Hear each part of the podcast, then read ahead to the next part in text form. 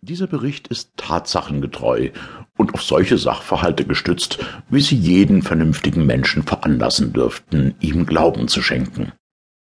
Er wurde von einem Gentleman, einem Friedensrichter aus Maidstone in Kent, einer sehr intelligenten Person an seinen Freund in London geschickt, und zwar wörtlich so, wie er hier wiedergegeben ist.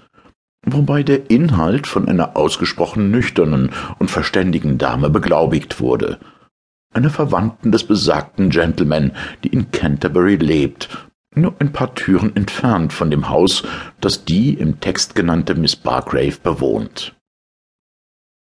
Der Gentleman wiederum glaubt seine Verwandte so urteilssicher im Geiste, dass sie sich nicht von irgendwelchen Trugbildern irremachen ließe.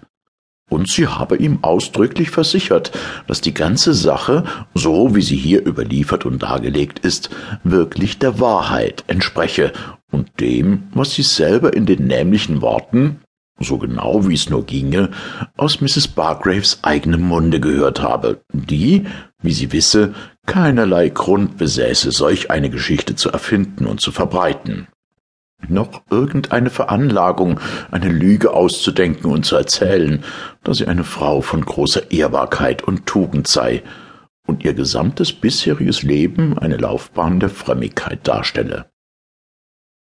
Der Nutzen, den wir daraus ziehen sollten, ist, uns klar zu machen, dass es ein Leben gibt, das nach diesem jetzigen kommt, und einen gerechten Gott, der da Vergeltung üben wird an einem jeglichen gemäß den Taten, die getan wurden im Besitz des irdischen Leibes. Und darum nachzudenken über unseren bisherigen Lebensweg, den wir in der Welt zurückgelegt haben. Dass unsere Zeit kurz ist und ungewiss, und dass wir uns, wollen wir der Strafe der Gottlosen entfliehen und den Lohn der Gerechten empfangen, der die Grundlage des ewigen Lebens ist, um der Zeit willen, die kommen wird, durch die beschleunigte Buße zu Gott kehren sollten, indem wir aufhören, das Böse und lernen, das Gute zu tun.